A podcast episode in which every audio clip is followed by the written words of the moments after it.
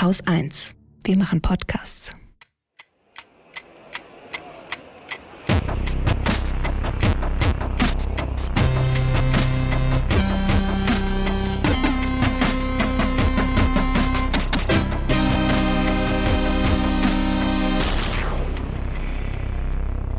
Willkommen zur Wochendämmerung vom 30. September 2022 mit Brasilien, Russland und Belarus, Kuba, der Ukraine, Großbritannien, Iran-Protesten, Energie, Armenien, dem legendären Börsenticker, zwei guten Nachrichten, der bombfortionösen Katrin Rönecke. einem Limerick und Holger Klein. Du hast Belarus gesagt, du musst mit Belarus anfangen. Okay, aber es ist Russland und Belarus. Was die komische Mobilmachung da? Ähm, nein, äh, das gar nicht so sehr, wobei es hängt alles, also ich habe sowieso das Gefühl, man kann diese Woche nicht irgendwie einen, und ich habe ja nur ausländische Nachrichten, wie dir vielleicht aufgefallen ist, also nur so Iran, Armenien, Russland, Belarus, Ukraine. Und es hängt alles irgendwie miteinander zusammen, das macht es echt furchtbar.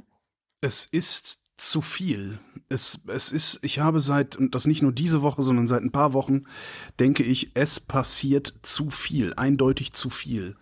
Jetzt kann es natürlich sein, dass, weil die Auslandsberichterstattung in Deutschland ja äh, das Sorgenkind aller deutschen Medienhäuser ist, dass sie es begriffen haben und jetzt irgendwie die Auslandsberichterstattung ein bisschen hochfahren ähm, und wir darum einfach nur mehr wahrnehmen von dem, was draußen passiert, also außerhalb der EU. Aber ich habe trotzdem das Gefühl, es ist zu viel. Also es ist zu viel und es hängt alles miteinander zusammen, wie du schon sagst. Ja. Und du hast noch nicht nach Zentralasien geguckt, Äh, weil da geht's auch rund. ja, Und genau. zwar an allen Ecken und Enden. Also äh, ja. Also ich fange jetzt mal an. Man muss, also ich möchte einfach dazu ermuntern, ähm, keine Angst vor der Komplexität zu haben, sondern sich Stück Ja. für Stück einfach da durchzubeißen. Und es gibt genug Expertinnen und Experten, die ja auch, ja, die da einen Zugang anbieten. Und was ich schon ganz lange ähm, in meinen Browser-Tabs, ich habe ja so immer so geöffnete Browser-Tabs auf meinem Handy. Und was ich da schon ganz lange geöffnet habe, war ein Statement des Europäischen Rates. Ich habe es wirklich vorher geguckt, das ist der Europäische Rat.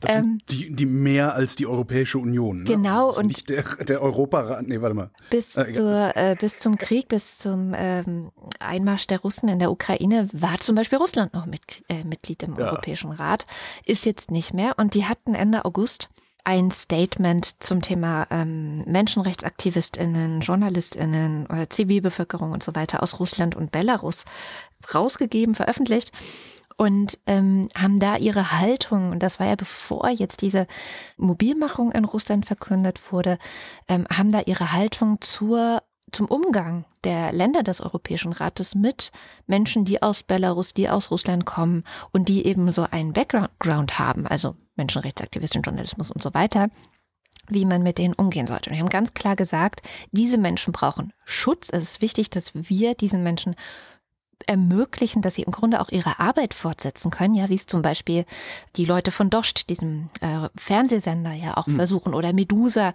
die ja schon lange im Exil sind, aber ähm, eben auch versuchen, im Exil weiterhin diese Arbeit zu machen, weil, und das finde ich einen sehr ähm, wichtigen Punkt, diese Menschen ein Teil der Lösung sein könnten irgendwann. Also äh, es ist ja also ein bisschen das ähm, Schema und Muster vieler totalitärer Regime, das hat Hannah Arendt schon beschrieben, ist also auch schon ein sehr altes Muster, dass die Menschen, die in so einem totalitären Regime leben, das Gefühl bekommen, sie sind alleine, Mhm. es gibt keine anderen, die so denken wie sie und sie haben sowieso keine Macht. Mhm. Das heißt, ähm, zu zeigen, es gibt Menschen, die anders denken. Es gibt Menschen, die weiterhin in- Opposition sind für Menschenrechte eintreten, ähm, die einen Journalismus aufrechterhalten und un- unabhängig berichten, kann irgendwann wichtig sein. In Belarus ist das schon lange der Fall. Also da versucht ja die Opposition im Exil weiterhin ihre Arbeit zu machen. Und ähm, der Europäische Rat zum Beispiel versucht, solche Menschen auch zu den eigenen Sitzungen einzuladen, dass die halt sichtbar sind, präsent sind. Das heißt, eigentlich auch so Leute wie wir, Medien, Medienschaffende, aber auch politische Ebenen oder wenn Preise verliehen werden, wie äh, an Svetlana Tichanowskaja und ihre äh, Kolleginnen, die damals vor zwei Jahren ähm, in diesem Präsidentschaftswahlkampf aufgetreten sind, das ist alles wichtig. In der Hoffnung, dass die Nachricht davon es irgendwie an der Zensur vorbeischafft, oder? Genau, irgendwie durchdringt und äh, diese Hoffnung, also was heißt Hoffnung, ähm, diese Versuche nie aufzugeben, das ist sozusagen das Ziel davon. Und Deswegen ähm, sagt auch der Europäische Rat, Sie sehen einerseits, wie es immer mehr Länder gibt, die es allen russischen BürgerInnen äh, schwer machen, reinzukommen. Ja. Und das sei ein Problem, also weil es eben viele gibt, die helfen und unterstützen könnten, weiterhin für Menschenrechte, weiterhin für äh, Journalismus und Arbeit ähm, in diesen Ländern einzutreten. Und interessanterweise, das äh, wusste ich gar nicht so sehr, sind es aber gerade Litauen, Lettland, Tschechien, Estland, also so die Länder, die sehr, sehr klare Positionen zu Russland haben und auch Ja. zum Umgang äh, mit Menschen aus Russland, die jetzt zum Beispiel einfach ein Tourismusvisum haben wollen, sind die Vorreiter, was die Aufnahme von ähm, Menschenrechtsaktivistinnen, Journalisten und so weiter angeht. Aber sind das nicht auch gleichzeitig die, die ihre Grenzen gerade zugemacht haben für eben Schengen-Visa-Inhaber? Ähm, ja, und eben nicht komplett zu. Also es bleibt weiterhin möglich, und ähm, da hatten wir jetzt auch, finde ich, ein paar ganz komische Debatten drüber, Asylanträge zu stellen, Hm. weil das ist einfach ein Recht, was Klar. Menschen haben.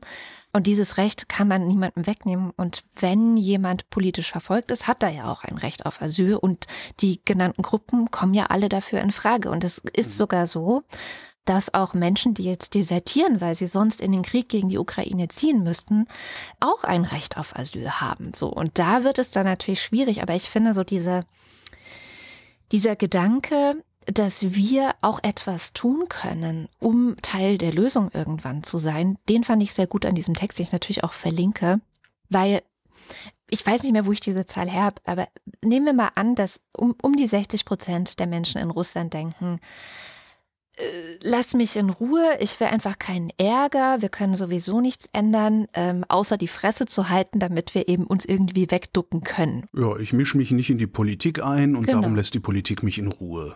Ja. Also man duckt sich so weg. Ne? Mhm. Und das ist ja exakt das, was das System aufrechterhält. Und das ist ja exakt das, was bröckelt seit dieser Mobilmachung vor, ich glaube, neun Tagen jetzt äh, verkündet wurde durch den Präsidenten Wladimir Putin, wo die Menschen merken, ich kann mich gar nicht wegducken im Zweifel. Mhm. Ja, also da sind wir schon bei, der nächst, bei dem nächsten Russland-Thema auch, diese Mobilmachung.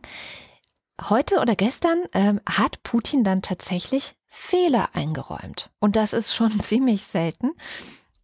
Ähm, Fehler bei der Einbeziehung oder Einziehung von, von Leuten. Also er hatte versprochen, ja, es ist ja nur eine Teilmobilmachung. Mhm. Äh, ich spreche ganz bewusst von Mobilmachung, weil Ja, natürlich. wenn man die Ja. Berichte so liest, Das, ja, ja. dann wurden eben auch sehr viele Leute eingezogen, denen er eigentlich in seiner Rede versprochen hat, äh, sie müssen sich keine Sorgen machen. Und jetzt räumt er eben Fehler ein. Und ja, es sind vielleicht hier und da doch die Falschen eingezogen worden und, und wir müssen das prüfen und klären und so weiter und so fort. Ja, mal schauen. Ähm, also es kann auch sein, dass das jetzt einfach nur so ein, ja, sorry, tut mir leid. Also wie so kleine Kinder, die Scheiße bauen und hinterher sagen, oh, Entschuldigung. ja, genau. Und dann wieder Scheiße zu bauen. Ja, weil sie gelernt haben, dass es reicht, Entschuldigung zu sagen. Genau. So könnte es ja reichen zu sagen, oh, da haben wir Fehler gemacht. Ja, hm, passiert. Pech gehabt, hier, lasst euch weiter erschießen. Ja. Ja, genau. Tatsächlich aber, genau, dieses lasst euch weiter erschießen. Nach und nach scheinen diese Leute anzukommen äh, in den ukrainischen Gebieten, die von Russland besetzt sind oder äh, wo russische Soldaten kämpfen. Ähm, es gibt gerade Meldungen, dass eine weitere ukrainische Stadt, also jetzt, ähm, wir nehmen auf um 13.21 Uhr, da war sie noch nicht zurückerobert, aber dass sie wahrscheinlich zurückerobert werden wird in heute oder in den nächsten Mhm. Tagen. Lüman heißt die Stadt. Und das berichten auch russische Militärblogger, also dass diese Stadt kurz vor der Einnahme steht. Das heißt, das ist ja immer so ein bisschen die, ja, dass man, da kann man sich nochmal versichern. Also wenn es nicht nur die ukrainische Seite berichtet, dann ähm, scheint es tatsächlich so zu sein. Und die ukrainische Seite aber berichtet, dass sie dort ähm, frisch mobilisierte und schlecht ausgebildete Soldaten äh, angetroffen haben, ähm, die wirklich kein Training bekommen haben, bevor sie dahin geschickt wurden. Und die dann halt irgendwie mit einem Panzer einen Unfall auf der Straße gebaut haben, so ja, weil sie den nicht richtig bedienen konnten. Und ähm, im äh, Oblast Cherson wurden 2000 neu eingezogene russische Soldaten angetroffen, von denen zynischerweise wohl auch eine große Zahl Krim-Tataren waren. Geil. Und zur Ja, das, Erinnerung, ja. also die Krim-Tataren, das ist eine sehr marginalisierte Volksgruppe, Hm. die auf der Krim lebte und auch immer noch lebt, ähm, auch nach der Annexion.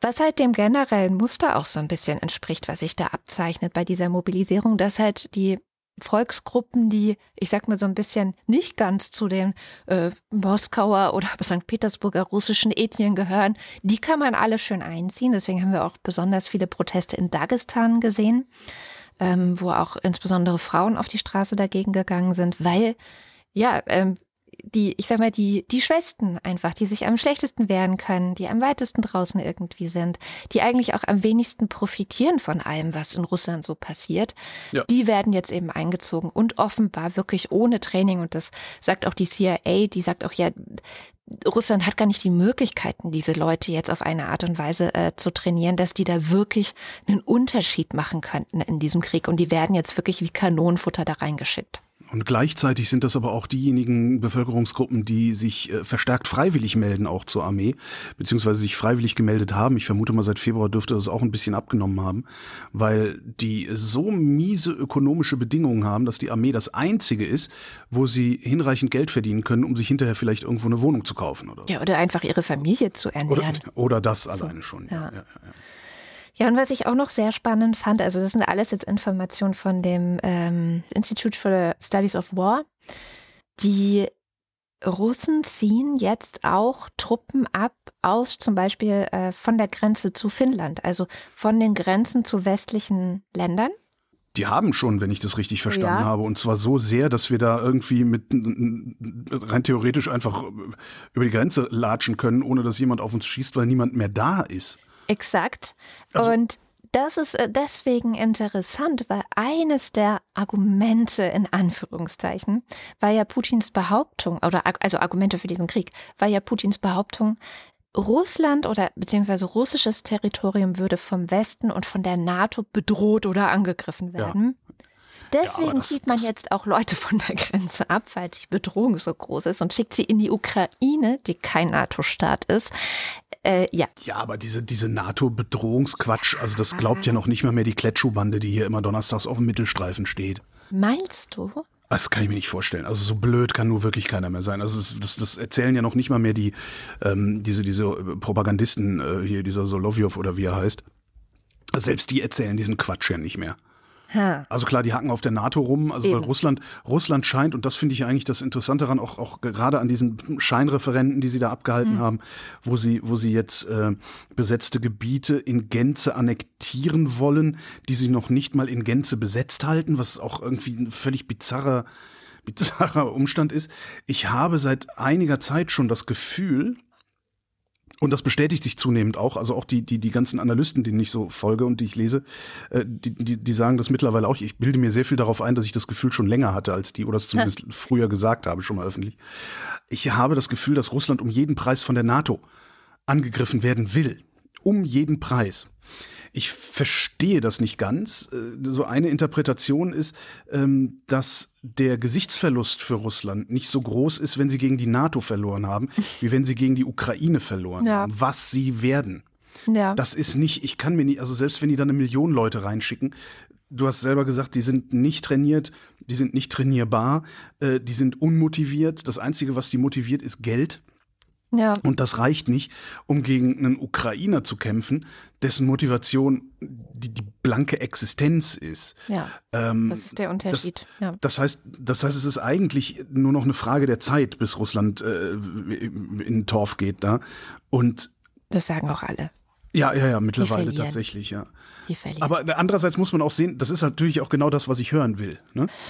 Da bin, darum bin ich ein bisschen vor, ich bin die ganze Zeit immer noch ein bisschen vorsichtig, weil ich äh, höre sehr viel von dem, was ich eigentlich hören will.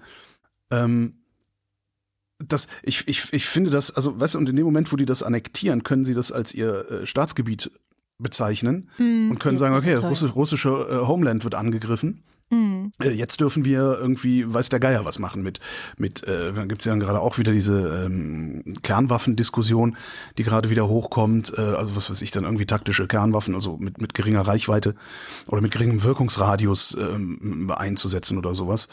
Äh, ja, Äh, Das ist aber auch so ein deutsches Medienphänomen, scheint mir. Ähm, das wird zumindest in den internationalen Medien, die ich so verfolge, gar nicht so heiß diskutiert wie bei uns. Also bei, bei uns war jetzt irgendwie gefühlt seit der Rede von Wladimir Putin vor neun Tagen. das ist kein Bluff, die, die Rede. Ja, genau, war in Hm. äh, wirklich jeden Tag irgendwas mit äh, Atom und äh, weiß ich nicht, in den Damit Newslettern kann man uns halt super Angst machen, ne? Genau, und das da- klickt halt also die, gut, ne? Die, ja, d- na, und vor allen Dingen auch, du, man darf ja nie vergessen, wer, wer ist denn eigentlich hier an der Macht in der Bundesrepublik? Das sind die Boomer.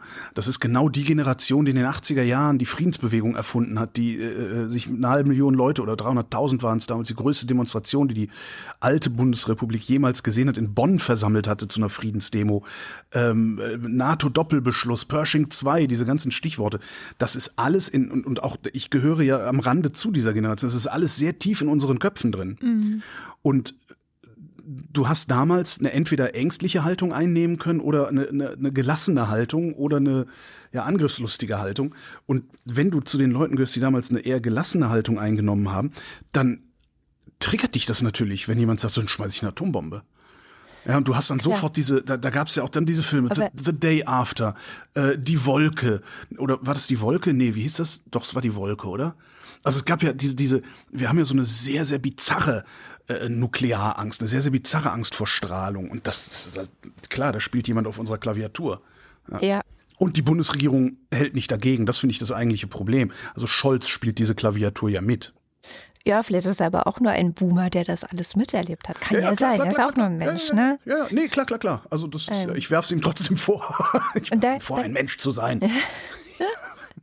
Und da hat der Economist einen schönen Appell diese Tage gehabt. Ey, bleibt cool, ignoriert einfach diese ganzen Scheinreferenten, lasst euch da nicht drauf ein, auch auf diese Provokation, ähm, sondern das Beste, was wir jetzt tun können, ist zu sehen, Putin blufft, weil er am Verlieren ist. Ne? Also je lauter er wird, desto mehr ist es eigentlich ein Hinweis auf, darauf, dass er echt Schiss hat, dass er wirklich, also, weil, was hat er zu verlieren? Er hat eigentlich alles zu verlieren, ja. Im Zweifel äh, hängt er irgendwann tot an irgendeinem Baum, ähm, Genau. wenn das Ganze also ich schief geht. bezweifle, ja, ich bezweifle auch, dass es irgendein Land geben wird, das ihm dann hinterher einen äh, ruhigen, auskömmlichen Lebensabend bescheren wird.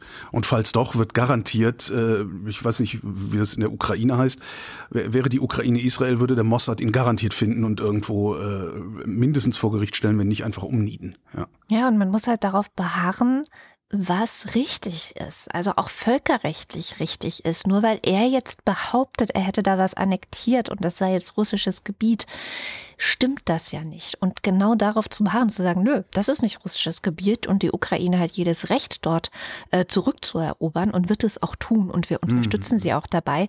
Also das ist, was wir ganz am Anfang auch, glaube ich, schon mal gesagt hatten. Man kann ja gar nicht anders, als darauf zu beharren, dass das Völkerrecht gilt. So. Eigentlich kann man das nicht. Jetzt ähm, haben wir natürlich so ein bisschen auch wieder das Problem, das wir im Westen sowieso immer haben, wenn es um solche Themen geht, nämlich unsere eigene Doppelmoral. Ja. Ähm, die Golanhöhen ja, sind auch annektiert von Israel. Es gibt auch ähm, UN-Beschlüsse äh, oder UN-Resolutionen dagegen und so, aber letztlich lassen wir Israel das durchgehen. Und Ja. das, das, das kannst du halt in der Geschichte, äh, jetzt mag man natürlich sagen, okay, die Golanhöhen sind in den 70er Jahren annektiert worden, das war eine andere Zeit. Ähm, und vor allen Dingen, das ändert ja nichts daran, dass es falsch ist. Ja, nur weil ich das einmal dem durchgehen lasse, muss ich es nicht dem nächsten auch durchgehen lassen, sondern ich könnte ja beispielsweise auch gelernt haben. Aber das wird immer wieder ein Argument sein. Ja, Ja. Das ist äh, genauso, wir, wir, liefern, wir liefern keine schweren Waffen an die Ukraine, aber an Saudi-Arabien. Ja.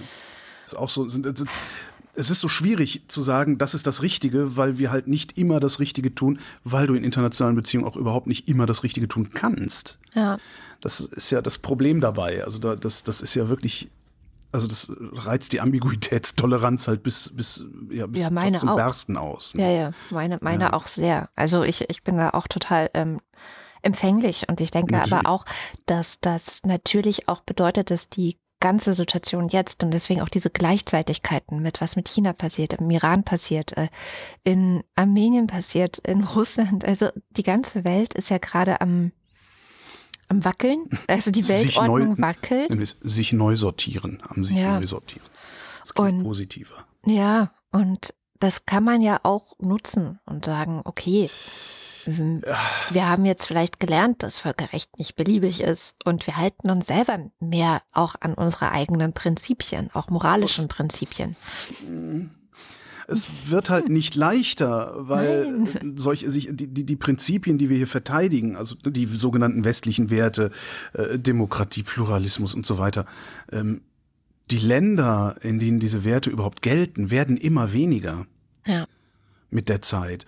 Das heißt, die Optionen, ne, so handeln nur noch mit Freunden und so diese Optionen, die werden immer weniger, die werden immer kleiner.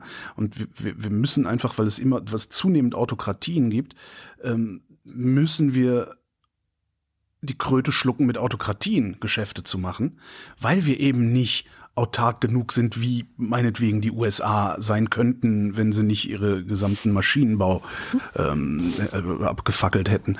Also das ich weiß, das, was du meinst und trotzdem, ja. das ist ja kein Grund, das nicht zu ändern. Das ist richtig. Nee. Also es zumindest nicht zu versuchen oder, oder, oder drüber zu reden. Ich meine, da muss man das halt abkönnen, aber das muss man eh, dass dann irgendwie halb rechts Twitter über Annalena Baerbock herfällt, ähm, die es wagt, äh, überhaupt irgendwas zu sagen. Aber das ist das, das ist dann halt so. Also diese, diese Arschgesichter, die findest du halt immer wieder, die über alles herfallen, was gesagt wird, solange es nicht ähm, der Autokrat ist, weil da trauen sie sich dann nicht, weil dann kriegen sie nämlich wirklich aufs Maul. Übrigens könnte es sehr gut sein, wir, wir werden sehen, was am Wochenende in Brasilien passiert, aber dass ein Land vielleicht wieder zurückkommt aus der Autokratie. Ja, muss man gucken. Ne? Sonntag ist Präsidentschaftswahl in Brasilien. Mhm. es kämpfen gegeneinander äh, Bolsonaro, also der Amtsinhaber und Faschist, gegen Lula da Silva, ein Linker, war schon mal Präsident, hat auch schon zwischenzeitlich mal im Knast gesessen wegen irgendwelcher Korruptionsvorwürfe. Das ist aber aufgehoben worden, das Urteil, allerdings nur wegen Formfehlern. Also äh, es ist nicht klar, ob er unschuldig ist. Das Silva, also Lula da Silva, führt in den Umfragen und zwar sehr weit, fast 20 Prozent vor Bolsonaro. Bolsonaro allerdings macht den Trump und raunt schon mal ordentlich rum, dass er die Wahl nicht anerkennen wird, weil die ja sowieso gefälscht sein würde, wenn er sie nicht gewinnt. Klar. Problem ist, das lässt sich sehr leicht behaupten, weil die Brasilianer den Fehler machen, mit Computern zu wählen. Mhm. Und Computerwahlen können per Design nicht gültig sein. Ja. Weil ne, sie, du, du weißt nicht, ob das, was du abgestimmt hast, auch tatsächlich hinten rauskommt. Sie hatten zwischenzeitlich mal versucht, ähm, Quittungen auszudrucken dann. Mhm dass du, dass also praktisch jeder, jeder, jeder Wahlbeteiligte oder jeder und jede, die abgestimmt hat, einen Zettel in der Hand hat, wo drauf steht, du hast abgestimmt und zwar so. Die könnte man dann theoretisch, wenn es Zweifel an der Gültigkeit der Wahl gibt, einsammeln und, und nochmal auszählen. Aber mach das mal in einem Land. Ja, das kannst du und vor allen Dingen, das kannst du vielleicht in einem Land machen, das eine ordentliche Infrastruktur hat, so wie die Ukraine. Ja, ja. Aber das würde ja selbst in Deutschland schon zum Problem werden. In Berlin auf jeden Fall. Was glaubst du, wo, wo der Seitenhieb hingehen sollte? äh, wenn man so die Analysen liest äh, über die Wahl in Brasilien, scheint der größte Unterschied zwischen den beiden, jetzt mal abgesehen davon, dass Bolsonaro rechtsextrem ist und alle anderen nicht, der, der größte Unterschied, äh, ist übrigens eine sehr schöne Reportage gehört, äh, die, äh, ich, die verlinke ich mal, so, so ein fünf Minuten Minüter war das. Ähm, es gibt ein, eine deutsche Gemeinde in Brasilien, die heißt Scheiße, ich habe den Namen vergessen. Der hat so, so einen voll, voll beknackten äh, Namen, so wir, wir sind damals ausgewandert und haben den Ort so genannt wie da, wo wir herkommen oder so ähnlich. Mhm. Äh, die wählen zu 80 Prozent Bolsonaro. Ui. Und der Bürgermeister heißt Krieg. Ah. Fand ich, ich verlinke das. Ja, also wenn man so die Analysen liest, die, der, der größte Unterschied zwischen den beiden scheint zu sein, wie ernst sie den Klimaschutz nehmen. Ja. Das fand ich ganz spannend. Andererseits sind wir da wieder an dem Punkt, wo ich sage, vielleicht will ich das auch nur lesen, weil kann halt sein, dass das genau dasjenige Thema ist, das den Westen an Brasilien am meisten interessiert.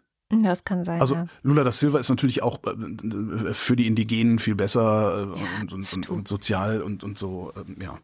Aber gucken, ja, Sonntag ist äh, zumindest erster Wahlgang. Ich muss gestehen, ich habe mir jetzt nicht das Präsidentschaftswahlsystem Brasiliens drauf geschafft. Es kann also sein, dass am Sonntag oder dann Montag, je nachdem, wie, mal, wie es Zeitverschiebung ist, Montag ähm, noch nicht feststeht, wer hm. der neue Präsident von Brasilien ist. Naja, jedenfalls, also es gibt immer noch, also Dinge können sich auch ändern. So, das wollte ich damit eigentlich nur sagen. Und ähm, ich habe noch was mitgebracht aus Russland. Pommerode, genau. Ehemalige pommersche Auswanderer und Oh der Ort heißt Pommerode. In Pomerode in Brasilien. Genau. Okay, wie lächerlich kann man sein. Mit Bürger, äh, naja, so ist es halt. Es gibt Ja, doch genug. Orte, die, die Amerika heißen und so. Ja, oder in Amerika. Wie viele Hannovers gibt es in Amerika? ja, ja. Aber ich fand's halt lustig. Das heißt Pommerode, alle wählen rechts außen und der Bürgermeister heißt Krieg. Ja, das ist, äh, das, äh, als hätte sich jemand ausgedacht. Genau. Äh, hier, ich habe noch Umfragen äh, aus Russland mitgebracht.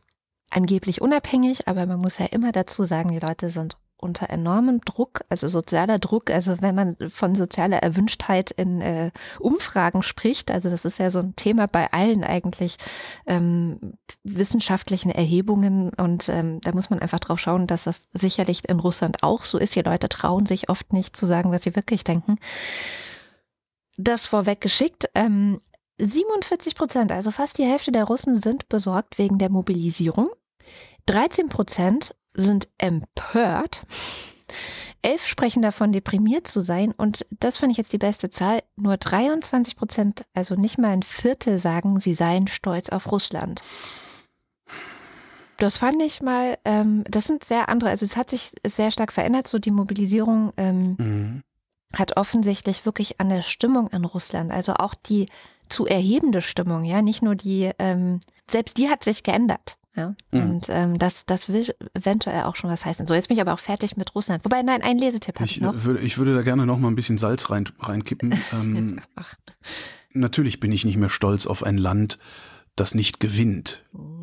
Äh, Ich, äh, ich bin sehr, sehr skeptisch. Die sind über Jahrzehnte, die sind über Generationen Gehirn gewaschen. Ähm, Ich habe die Tage in einem Podcast einen äh, Russen gehört, dessen Familie teilweise in äh, Russland noch lebt, Hm. äh, teilweise in der Ukraine, der selbst in Berlin lebt. Und der hat gesagt, ähm, er hat die Russen als ein Volk von Sklaven bezeichnet. Und ja, also ich weiß es nicht. Ich, ich, ich kann mir nur sehr, sehr schwer vorstellen, dass das so einfach ist, wie damals 1945 bei uns, wo plötzlich alle Demokraten geworden sind. Ja, also alle, alle Was sie Demokraten. nicht sind. Das, nein, nein, ich sage auch nicht Demokraten, sondern mir geht's um, es ging ja um die Stimmung stolz aufs Land. Ähm, Ja. Und 1945 war auch niemand mehr stolz auf, auf das Deutsche Reich. Aber war niemand stolz aufs Deutsche Reich, weil das Deutsche Reich scheiße war? Oder war niemand stolz aufs Deutsche Reich, weil das Deutsche Reich verloren hat? Das ist ein Unterschied. Es ist ein Unterschied. Und ich habe den Verdacht, dass in Russland auch genau dieser Unterschied besteht. Solange es gut gelaufen ist, fanden alle ihr Land toll. Jetzt finden sie ihr Land nicht mehr toll. Die Frage ist, wie, wie manipuliere ich die Leute wieder dahin, ihr Land toll zu finden? Weil ich mir beim besten Willen nicht vorstellen kann, dass das so, ein, ein, so, so eine, wie nennt man das denn, so eine intrinsische, äh, humanistische Motivation ist, zu sagen, nein, ach du Scheiße, jetzt sehe ich erstmal, wie scheiße mein Land ist, darum bin ich nicht mehr stolz drauf. Ich weiß, ich weiß, was du meinst. Trotzdem äh, hat Deutschland es ja dann auch geschafft, eine echte Demokratie zu werden. Es hat viel Ja, schauen Ja. mal, ne? Arbeit und Kraft gekostet, aber ja, Italien hat das auch geschafft und hat gerade eine Faschistin gewählt. ja, mal sehen, wie lange die durchhält. Das ist so meine, das ich Ja, habe ja, ja immer ja, ja. meine Strohhalme, also Ja. Sendung schon Nein, länger es hört, weiß es ja auch, aber ja. Ist auch, äh, es wäre halt auch total tragisch. Also ich meine, Italien, ich, ich zitiere da immer, ich glaube, Andreotti war es, ein Ministerpräsident, der dafür, glaube ich, dann auch zurücktreten musste, der immer gesagt hat, in den 70er oder 80er Jahren Italien zu regieren ist möglich, aber sinnlos. Ähm, die haben ja auch gefühlt irgendwie alle anderthalb Jahre haben die da ja Neuwahlen, Regierungswechsel und sonst was. Tragisch wäre halt, wenn sie durchhielte. Weil das, Das wäre stimmt. möglicherweise ein Hinweis darauf, dass Italien tatsächlich viel stärker rechts außen ist, als wir das alle wahrhaben wollen bei äh, Lambrusco und Pizza. Ja. Naja. Hm. Ja, und es ist auch nicht, es ist vor allen Dingen, muss man auch sehen, das ist in Italien nicht, nicht spontan passiert. Die sind jetzt nicht spontan alle rechtsextrem geworden, wie hier die ganzen. AfD-Wähler in Deutschland, sondern das, das hat halt auch 20, 25 Jahre Vorlauf, äh, diese, diese Bewegung rechts außen. Und ähm, Meloni ist halt auch, also die Fratelli sind halt die einzigen, die noch nie regiert haben da. Genau. Da könnte ich mir vorstellen, dass Ich viele auch, Leute das sagen, na versuchen wir das mal, was soll der Geiz? Außerdem Familie, Gott, Vaterland funktioniert halt immer, funktioniert hier auch. Sonst äh, hätte Horst Seehofers Heimatministerium wesentlich mehr Gegenwind auch aus den demokratischen Parteien bekommen. Das stimmt, das stimmt. Aber es Naja, ist schon auch eine, eine der Gleichzeitigkeiten, finde ich, momentan, die man sehen kann und die ja auch wieder wahrscheinlich äh, stark mit, mit dem ganzen Russland-Ding zusammenhängt, dass wir in Europa so viel nach rechts rücken erleben. Also in Schweden äh, sind die Schwedendemokraten ja auch jetzt gerade so stark gewesen bei der Parlamentswahl. Wir haben äh, alle gezittert, ob äh, Marine Le Pen Präsidentin wird in Frankreich und jetzt eben auch noch Italien. Ähm, Ja, und man, man, man denkt hier, wie kann das nur passieren? Wir sind doch alle so aufgeklärt. Und mega dann guckst du und dann guckst du und dann geht's halt, dann geht's halt überall in diesen Ländern geht's um Besitzstandswahrung beziehungsweise das, das Wegbröseln von Besitzständen. Selbst in Schweden geht's darum, obwohl das äh, aus selbst aus bundesrepublikanischer Sicht komplett absurd ist, weil es den Schweden so verflucht gut geht. Nichtsdestotrotz, die Schweden haben einen extrem starken Wohlfahrtsstaat und die haben Einwanderung und mit je mehr Leuten du diese Wohlfahrt teilen musst, desto geringer ist die Wohlfahrt für alle, die schon da sind. So, das heißt, auch die haben was zu verlieren. Die Franzosen haben sowieso was zu verlieren, die Italiener, wir, wir haben alle was zu verlieren. Und wenn du dann guckst, wie die Lösung aussehen könnte, guckst du nach Portugal. Ja? Da haben die Linken gesagt, nee, wir machen, wir gucken, wir sorgen jetzt dafür, dass ihr alle nicht mehr so viel zu verlieren habt. Und zack, sind die Rechtsextremen praktisch unbedeutend in diesem Land. Und das finde ich schon, äh, Ja, aber dafür müsste man umverteilen und äh, daran haben die besonders Reichen in den Ländern eben kein Interesse. Und man müsste gar nicht so viel umverteilen. Ne? Ich habe eine, eine, ein, es gibt eine, eine Studie von Oxfam, Oxfam hatte die, glaube ich, in Auftrag gegeben. Äh, und die ging als, als Artikel, habe ich die gesehen. Stellt sich raus, es, äh, wir sollten doch die Reichen essen. und die haben einfach nur mal geguckt, äh, wie viel haben denn eigentlich die zehn reichsten Menschen auf der Welt während der Pandemie dazu verdient? Ja, ja. Äh, und haben gesagt, das, das müsste man einfach nur abgreifen. Dann wären die immer noch die reichsten Menschen der Welt. Ja. Und äh, niemand müsste Hunger leiden oder so ähnlich. Wenn sie einfach nur genauso reich wären wie vor der Pandemie, das reicht. Also das, genau. Ja, ja. Ich weiß, das. Hab dann gesagt, Reiche anknabbern reicht, wir müssen sie nicht essen. ja, komm, gute Nachricht. Cum grano salis natürlich äh, Was heißt das? Mit einem Krümel Salz. Gut. In Kuba gab es eine, Achtung, Volksabstimmung.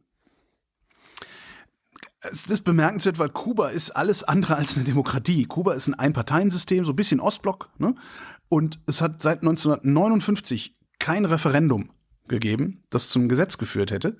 Ähm, jetzt hat es eins gegeben. Und dieses Gesetz führt dazu, dass die Kubaner der Homo-Ehe kriegen. Homosexuelle Paare dürfen Kinder adoptieren. Leihmutterschaft wird legalisiert. 74 Prozent haben sich beteiligt an dieser Wahl. Ehe wird äh, in Zukunft bezeichnet als Verbindung zwischen zwei Personen. Punkt. Ja, sehr gut. Ja, unabhängig vom Geschlecht. Und äh, ich habe, und das ist eigentlich das Faszinierende, ich habe keine Kritik daran gefunden an diesem Referendum. Ähm, also so Metakritik eher. Also so, äh, es war dann so eher na, ein Referendum darüber zu machen, äh, ob Menschenrechte für alle gelten, das äh, ist verfassungswidrig, so halt, ne? Also so eine, ja, schon, schon, schon, schon fast akademische Kritik daran. Ähm, was ich allerdings finde, ist, das sieht demokratisch aus. Also es ist ein Einparteiensystem, das ein Referendum macht. Das sieht demokratisch aus, ist aber am Ende auch eher diese Art von Demokratie, die unsere Faschos sich auch wünschen, nämlich dass äh, die Volkssouveränität durch eine direkte Abstimmung über komplexe Themen mit Ja-Nein festgestellt wird. Ja, das ist eine Todesstrafe für Kinderschänder, sowas. Wenn man, wenn man das nämlich clever verpackt, dann kannst du Menschen zu Abstimmungsverhalten nötigen, dass sie in einer ordentlichen Demokratie, wo um, um Kompromisse gerungen wird und sowas, dass sie in einer ordentlichen Demokratie nicht an den Tag legen würden. Willst du ein Beispiel? Ja. Ausbau der Photovoltaik mit Atomkraft als Brückentechnologie? Ja, nein. Hm. Ja, es sind oft diese Ja-Nein-Dinger. Ähm, Genau. Und es ist immer ja, nein. hm. Zur Strafe hat Gott dann übrigens einen Hurricane über Kuba geschickt. Oh, Holger. Okay, der war mies. Ich Der weiß, aber ich dachte mir lieber einen guten Freund als eine Pointe verlieren. Naja, aber äh, reden wir da nicht auch über eine gute Pointe? Also sollte Nee, es nicht eine nee, gute nee. Pointe sein? Nee, nee, einen guten Freund als Ach so. eine Pointe. Ach so, die Pointe kann auch richtig mies sein. Ja, ja, klar. Ah, Na, ich weiß ja nicht. Noch eine Gleichzeitigkeit. Es ist also gerade viel los. Iran. Im Iran protestieren Menschen.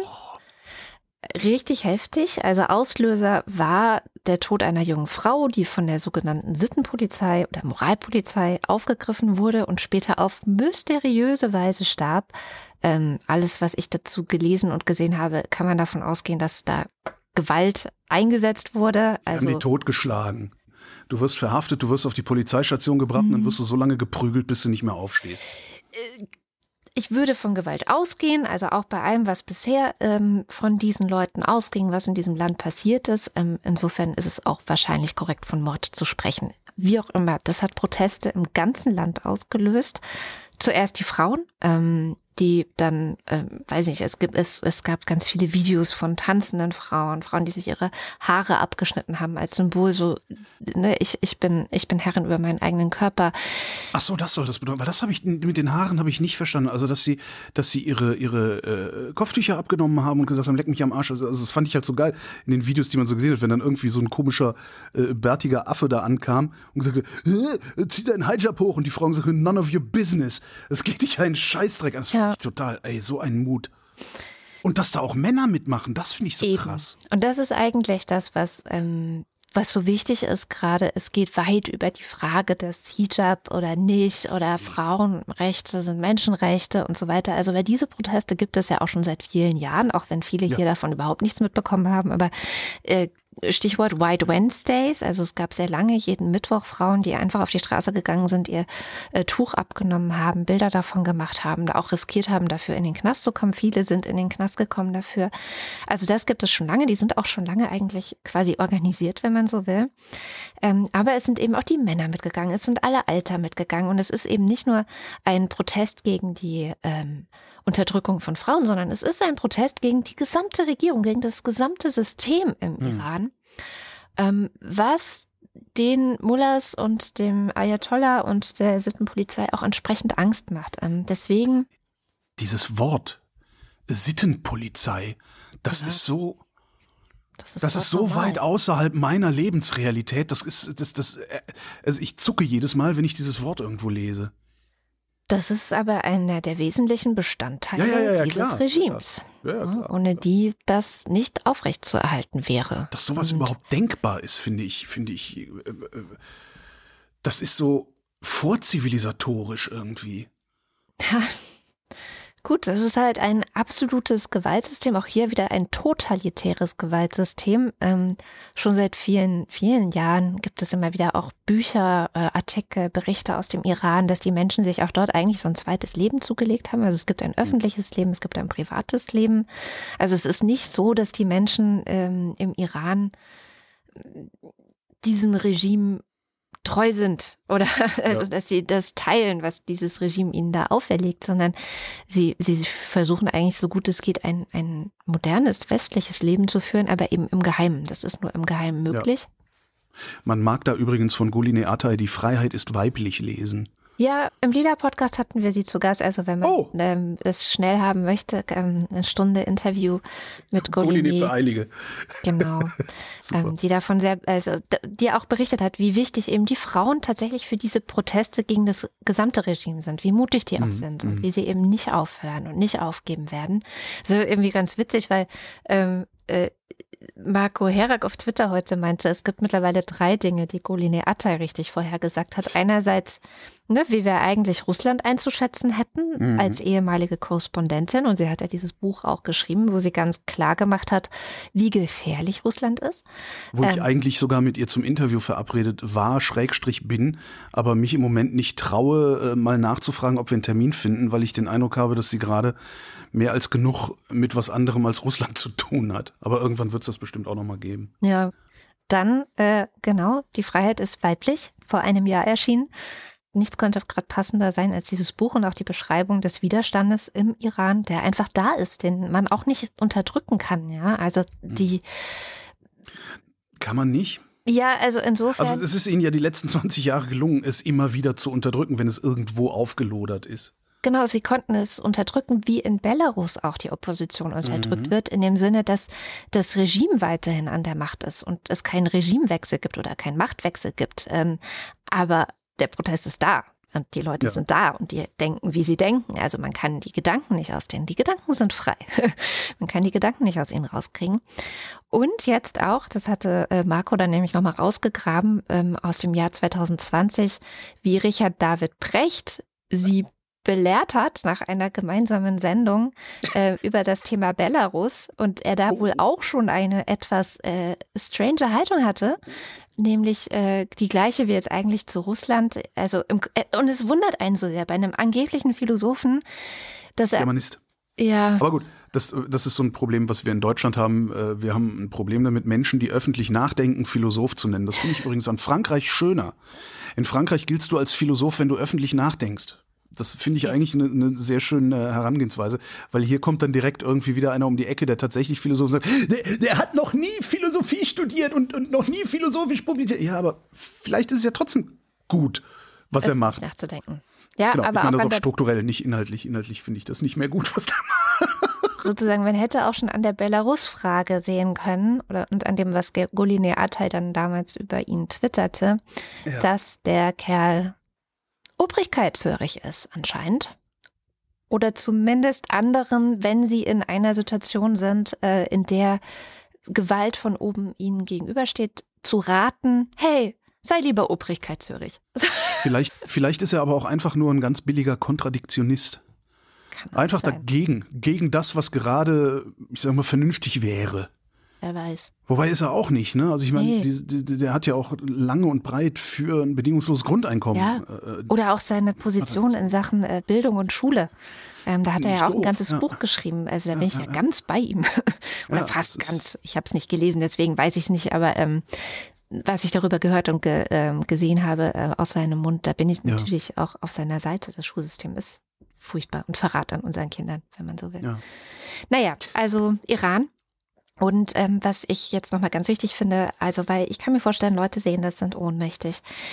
Was alle Frauen, die Absolut. noch Kontakt zum Iran haben, sagen, ist, schaut nicht weg, ähm, wann immer es euch irgendwo über den Weg läuft, verbreitet es weiter. Okay. Und ähm, es wird auch morgen, also für den 1. Oktober, werden wohl in vielen Städten weiter massive Proteste geplant. Vielen Städten im Iran, aber auch vielen Städten in Europa. Das heißt, wenn ihr könnt, guckt doch mal, ob bei euch etwas geplant ist und wenn ihr irgendwie könnt, in Solidarität für die Menschen im Iran auf die Straße zu gehen gerade, wie ich immer sage, es hilft sehr gut gegen die eigene Ohnmacht, weil man ist mit vielen Leuten irgendwie draußen und man fühlt sich nicht mehr so alleine. Und wenn diese Bilder es irgendwie in den Iran schaffen, wird es auch den Menschen, die dort auf der Straße sind, zumindest das Gefühl geben, dass sie nicht ganz alleine sind und mhm. nicht äh, völlig ungesehen bleiben. Weil ich glaube, das ist auch eines der mächtigsten Instrumente. Das Internet ist im Iran teilweise abgestellt worden. Instagram ist nicht mehr zugänglich, WhatsApp ist nicht mehr zugänglich. Es gibt noch ein paar Kanäle raus. Aber ähm, nicht sichtbar zu sein, das ist das schlimmste oder das, das mhm. mächtigste Instrument, was das Mullah-Regime da gerade hat gegen die Proteste. Ja, und ich finde das auch so, das ist auch, ich, ich beobachte das ja auch die ganze Zeit und weiß auch die ganze Zeit nicht, was, wie, wie kann ich mich, wie kann ich mich sinnvoll verhalten gerade?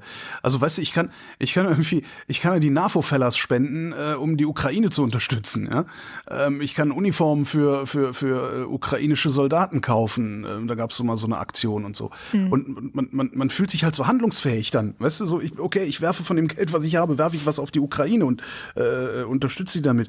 Aber äh, das ist so beim Iran, ich frage mich immer, was kann ich denn da tun? Was ich kann, wir können die doch nicht, nicht alleine wegschauen. lassen. Genau, nicht wegschauen ist das Erste. Ja, ja, aber das tue ich ja eh nicht. Aber äh, was kann man denn noch tun? Ich meine, die Bundesregierung, die verhalten sich ja gerade. Da hat Baerbock ja, ja auch erstmal ein bisschen Feuer gekriegt, aber äh, heute oder so äh, hat sie dann ja, glaube ich, dann auch gefordert, dass äh, Sanktionen verschärft werden gegen den Iran. Was ich nicht verstehe, ist, dass wir immer noch diese Atomabkommenverhandlungen machen und da nicht einfach die Daumenschrauben anziehen und sagen, so pass mal auf, Freunde. Ähm, weil das ist eh Quatsch, ne? Also wir haben gesehen, wie schnell die, wie schnell die, die, die, die Urananreicherung hochfahren können, wenn die da Bock drauf haben. Das heißt, selbst wenn es ein neues Atomabkommen gibt, müssen die sich nicht dran halten. Ne? Ja, ja. Jedenfalls nicht, nicht, nicht, nicht restlos. Und dann kann man auch sagen, so pass mal auf Israel, ihr wisst, wo die Anlagen sind. Ähm, ihr hört jetzt sofort auf damit. also Iran, du hörst jetzt sofort auf mit allem, von dem wir sagen, dass du aufhören sollst. Ansonsten bombardieren wir erstmal diese ganzen Atomanlagen platt. Und dann gucken wir mal. Ist das so einfach ohne Nein. Fallout? Natürlich ist das nicht einfach. Verdammt. Ähm, Lass mich. Und um das Ganze noch ein bisschen schwieriger zu machen, ziehe ich jetzt noch mal zwei Linien, die mir in der Recherche begegnet sind. Ähm, ja. Die eine Linie geht vom Iran nach Russland, nämlich ähm, es waren jetzt auch letzte oder diese Woche insbesondere iranische Drohnen, die richtig Schaden angerichtet haben in der Ukraine. Hm. Also Drohnen, die der Iran an Russland geliefert hat. Drohnen, die Russland beim Iran kaufen musste, weil ihr eigenes Material verrottet ist. Ja, okay. So, das finde ich, ich finde das immer noch wichtig, weil wir haben jahrzehntelang gedacht, das wäre die zweitstärkste Armee der Welt. Ja. Und das ist es halt nicht. Das ist sie nicht. Ne? Das stimmt, ja. Trotzdem, also Iran und Russland, da ist eine Connection. Und mhm. die zweite Richtung ist Iran und China weil mhm. äh, Iran ganz offensichtlich ein großes Interesse daran hat und auch schon in Kontakt ist, äh, was chinesische Überwachungstechnologien angeht. Aha. Und die Chinesen da auch ein großes Interesse an der Zusammenarbeit haben. Das heißt, auch hier haben wir schon wieder so eine Verknüpfung der Autokratien und des autokratischen Denkens und des autokratischen Miteinanders. Ähm, ja, wo, wo man einfach sieht, äh, man kann eigentlich nicht, also das ist leider das Problem zu sagen, wir drücken jetzt hier bei diesem einen Autokraten die Augen zu, weil der macht ja gerade nichts Böses. Im Zweifel macht er aber in einem anderen Land mit einer anderen Autokratie sehr wohl etwas Böses. Ja, also es ist so alles miteinander verwoben. Ja. ja, furchtbar. Alles ist miteinander verwoben. Darum müssen wir mehr für Energie bezahlen. Ja, auch das. Ähm, ja. Ich habe schöne Zahl gefunden, äh, um den Verbraucherpreis, also Endverbraucherpreis für Strom um einen Cent zu senken pro Kilowattstunde, muss der Staat 1,3 Milliarden Euro ausgeben. Um den Gaspreis um einen Cent zu senken, zweieinhalb Milliarden Euro. Was einfach mal so für die Diskussion oder zum, zum Angeben interessante Zahlen sind. Die Gasumlage ist weg. Ähm, die, äh, das Kabinett hat äh, vor sich hingetagt. Die Gasumlage ist weg, was ich gut finde weil der Staat jetzt einfach direkt an die Firmen geht und nicht über den Umweg Verbraucher. Also ne, Verbraucher zahlt Gasumlage, Staat kompensiert Verbraucher, dann kann der Staat da auch direkt hingehen und sich eventuell dann auch noch äh, Anteile an den Firmen sichern. Äh, und eine Gas- und eine Strompreisbremse sollen kommen. Was irgendwie gut klingt so auf den ersten Blick. Ich habe, wie schon häufiger gesagt, habe ich nicht gerne staatliche Eingriffe in die Preisbildung. Ich finde, der hm. Preis sollte sich am Markt bilden und nirgendwo anders. Ja, und es ähm, ist ja auch zu befürchten, dass der Effekt dann eben nicht sein wird, dass die Leute sparen. Darum Aber, soll sich der Preis am Markt bilden, weil genau. der, der, das, das Preissignal, wie es so schön heißt, weist halt auf Knappheiten hin. So. Ja. Du siehst dann halt wirklich, das Gas ist sehr, sehr teuer, also spare ich am Gas, indem ich weniger Gas verbrauche. Also ich finde grundsätzlich sollten sich die Preise am Markt bilden. Ähm, wenn sie das tun, äh, werden sehr, sehr viele Leute überhaupt nicht mehr heizen können und genau da muss der Staat dann einspringen. Genau. Das heißt, die, der, der Preis sollte realistisch sein oder der Preis sollte der Preis sein und der Staat sollte die Konsumenten beeinflussen, also den Konsumenten Geld geben und nicht dem Preis sozusagen Geld geben, weil, ja, haben wir ja gesehen, Benzinpreis, äh, äh wie hieß es? Ben, Benzinpreis, oh, Deckelbremse, irgendeine Spritpreisbremse, ähm, die letztendlich äh, ja nicht wirklich dazu geführt hat, dass weniger Benzin verbraucht worden ist, obwohl Erstens, es ja eigentlich darum ging. Ja, also das Schlimme daran war ja, das Benzin wurde weiter verbraucht, die Leute waren so, ach ja, ist ja genau. günstiger. Und was ich aber noch schlimmer fand, eigentlich im Nachgang, und das haben auch vorher sehr viele Menschen, die sich mit Ökonomie auskennen, prophezeit, dass wenn sie endet, dass der Preis hinterher höher sein wird als vorher, weil sie ja. endet ja jetzt und dann werden die äh, Unternehmen entsprechend noch was obendrauf schlagen, weil sie es können. Ja klar, und es passiert. man natürlich. So, auch so funktioniert der Markt. Du testest einen Preis ja. und äh, solange der bezahlt wird, äh, wirst du den höchsten Preis nehmen. Das hatten wir dann ja auch schon bei diesem äh, äh, nicht Merit Order, das andere. Also Merit Order führt zu Margin, Margin Pricing. Also zahlst immer den Grenzpreis und zwar für alle Güter. Ähm, zurück zum äh, Strompreis äh, und Gaspreis. Also es ist, es ist noch nicht ganz sicher, wie das Ding werden wird. Ähm, gibt Hinweise äh, auf einen guten Mittelweg zwischen Markt und Planwirtschaft. Also die, eine der Ideen ist, ein Grundkontingent für billig anzubieten und wer mehr heizen will, muss fett draufzahlen. Ja. Da gab es dann so Ideen von Sebastian Dullin unter, unter anderem, äh, dass man sagt, ähm, ich glaube auch der, der Christian Bayer hatte das auch schon mal vor Monaten ähm, in, in einer Sendung erzählt, dass man sagt, du hast letztes Jahr so und so viel Kilowattstunden Gas verbraucht, diese Menge an, an Kilowattstunden bekommst du zu einem verbilligten Preis. Wenn du da drüber gehst, kostet dich das sehr, sehr viel Geld. Wenn du da drunter bleibst, kriegst du vielleicht sogar noch ein bisschen Geld raus. Das ich, wäre clever. Ich hatte Klaus Müller jetzt auch so verstanden, das ist der Chef der Bundesnetzagentur, die da ja auch maßgeblich mit irgendwie drin hängt, äh, das Ganze zu gestalten, dass er vorgeschlagen hatte, man, weil man muss die Leute ja animieren zu sparen. Und eigentlich geht es ja um ja. 20 Prozent, sollte jeder äh, sparen, so, ne? Das, sonst schaffen wir es nicht über den Winter mit dem, was wir haben. Und ähm, er meinte, dass man quasi für die 80 Prozent dessen, was man vor einem Jahr verbraucht hat, einen erniedrigten erniedrigt, einen niedrigeren Preis bezahlt. Also für diese 80 Prozent greift die Gaspreisbremse. Und wenn man darüber hinweggeht, wird der Marktpreis gezahlt quasi. Genau, so, ja. so könnte man das machen. Das fände ich sehr ähm, sinnvoll, denke ich. Ja. So ähnlich kann man das auch beim Strom machen. Ähm, die, die Kosten äh, werden dann per, per Einzug der Zufallsgewinne ähm, beim Strom gedeckt. Das äh, kommt dann ein bisschen besser. Also dann kostet uns der, das, dann kostet es den Staat nicht so viel, den Strompreis zu senken, so muss man sagen. Was dann leider auch zu Lasten der erneuerbaren Energien geht, deren äh, Produzenten natürlich äh, gerade wie blöde verdienen, weil Erneuerbare so gut wie keine Produktionskosten haben. Und die könnten von diesen wahnsinnigen Gewinnen natürlich viel geiler ausbauen auch da musste dann als Politik ein, eine Balance finden zwischen, wir nehmen denen nicht alles ab, damit sie geiler ausbauen können, aber wir nehmen ihnen so viel ab, dass es sich auch lohnt, ähm, die Kohle dann umzuverteilen. Ja. Die EU hat heute beschlossen, dass die Stromkonzerne bei 180 Euro pro Megawattstunde gedeckelt werden. Das Ganze, und da bin ich nicht ganz sicher, wie ich das verstehen soll, also Öl, Kohle und Gasunternehmen und Raffinerien sollen auf ihre Übergewinne eine Solidaritätsabgabe von 33 Prozent zahlen. Da habe ich nicht ganz kapiert, ob das auch ab 180 Euro pro Megawattstunde gilt oder so. Aber das, das war eine sehr, sehr frische DPA-Meldung, die ich eine Viertelstunde vor der Sendung erst gesehen habe. Ich vermute mal, dass das im Laufe des Tages noch konkreter wird. Wer, wer, wer sich da interessiert, mag ja dann heute Abend vielleicht noch mal irgendwo ähm, eine Tagesschau oder einen Spiegel gucken oder sowas. Der ganze Spaß soll kosten 200 Milliarden Euro. Mhm. Das ist viel Geld.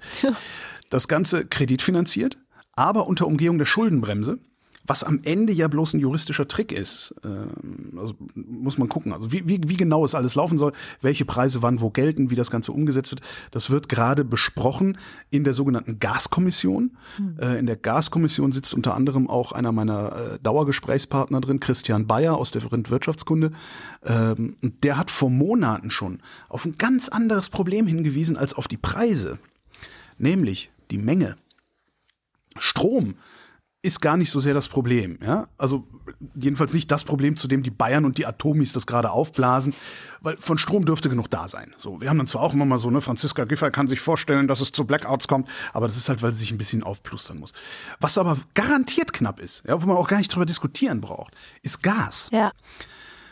Die Bundesnetzagentur sagt, die privaten Haushalte und die kleinen Gewerbebetriebe in Deutschland machen 40 Prozent des Gasverbrauchs, die Industriekunden 60 Prozent. Ja.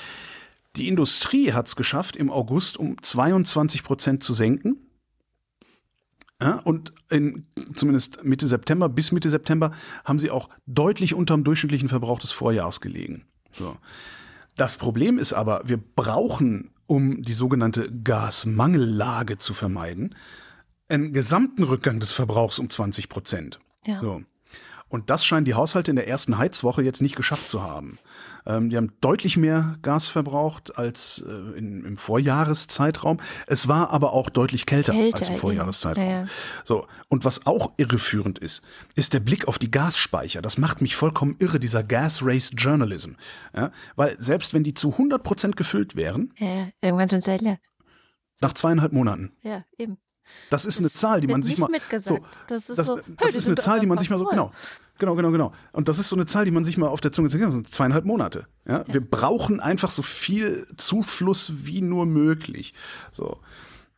Was jetzt passieren kann, wir sind ja jetzt schon auf, auf Notfallstufe 2. Äh, wenn die Gasversorgung äh, sich verschlechtert, gibt's die, nee, wir sind jetzt gerade Mangellage, danach gibt's dann die Notfallstufe.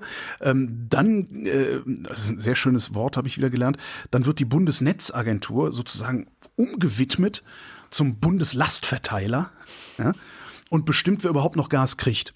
So, da sind dann besonders geschützt Haushalte, Kindergärten, Schulen, Universitäten, Krankenhäuser, Altenheime, Arztpraxen, Polizei, Feuerwehr, der Bund, äh, äh, äh, Gaswasser, Scheiße. So, ne? Müllabfuhr, sowas alles. Und Gewerbe, Handel, Dienstleistungen, KMU, also kleinere und mittlere Unternehmen. Ja, das heißt, im Zweifelsfall gibt es dann kein Gas mehr für die Großbäckerei, aber der Bäcker an der Ecke, der kann noch weiter Brötchen backen. Das heißt, du kannst ja auch Brötchen kaufen und vielleicht ist es auch gar nicht schlecht, wenn der kleine Bäcker an der Ecke mal seine geilen Brötchen los wird und wir nicht immer nur die Pappe, äh, naja, anderes Thema, entschuldige. Es hängt alles miteinander zusammen. es hängt alles miteinander zusammen. Das Problem ist, du kannst, also das, das, du hast es ja eben schon gesagt, das Problem ist, die Haushalte müssen sparen. Die Haushalte müssen 20 Prozent Gas einsparen. Ja. Sagen wir jetzt mal. Es ist was weniger, weil die Industrie ja und so, ne, Verteilung. Aber die Haushalte müssen 20 Prozent Gas einsparen.